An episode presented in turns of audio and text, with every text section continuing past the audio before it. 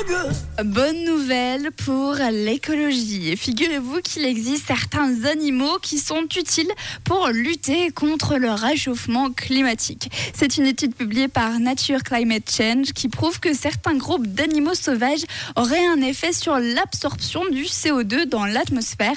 On parle de milliards de tonnes de CO2 par année qui seraient absorbées par ces animaux. Mais c'est pas tout. Ils auraient aussi un impact sur le stockage du carbone dans leur lieu de vie, dans leurs écosystèmes.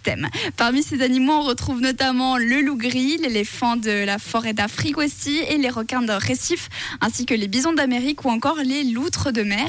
Alors pour vous expliquer plus concrètement, quand le loup gris chasse certains herbivores par exemple, il permet à la végétation de grandir dans le secteur où euh, ses proies se seraient nourries.